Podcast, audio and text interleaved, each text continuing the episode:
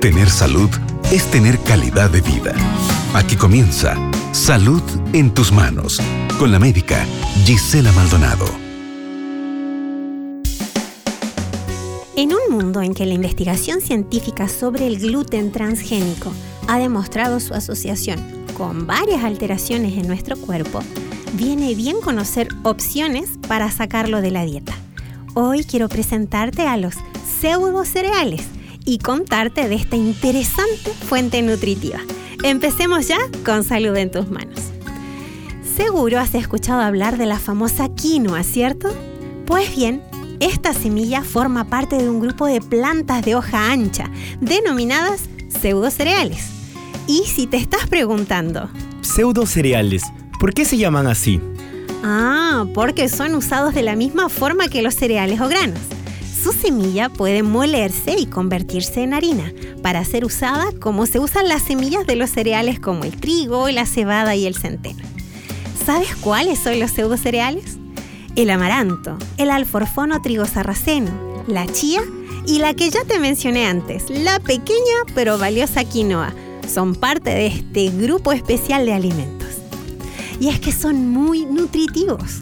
Son buena fuente de proteínas, fibra, hidratos de carbono, vitaminas, minerales y ácidos grasos saludables.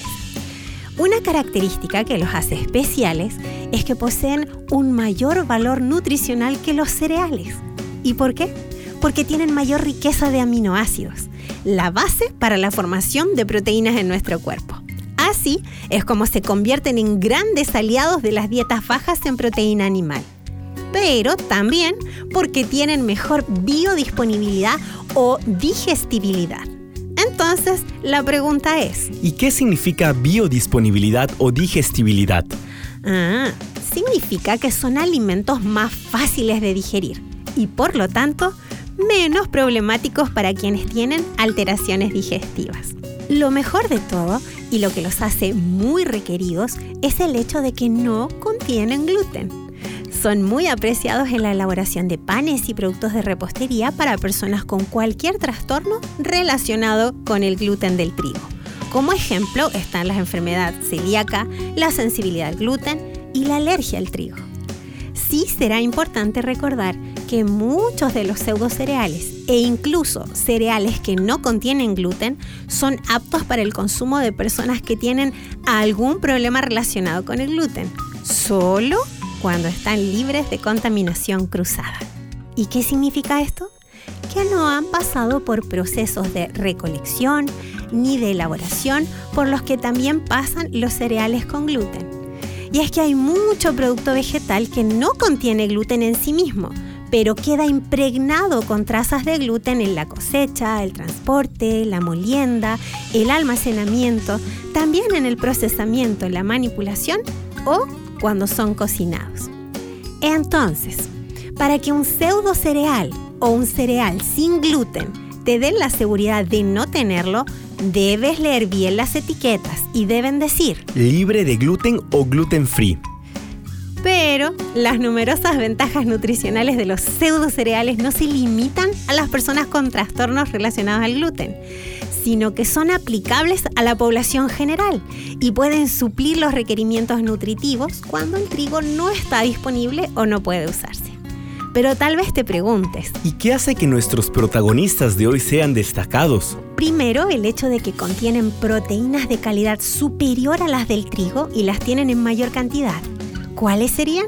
En los pseudo cereales se encuentran lisina, arginina, histidina, metionina, cisteína son aminoácidos esenciales para nuestro cuerpo.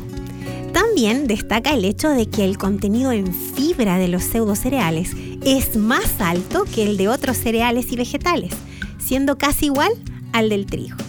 En cuanto a su contenido en grasas, destacan por tener una mayor cantidad en comparación con otros alimentos de origen vegetal.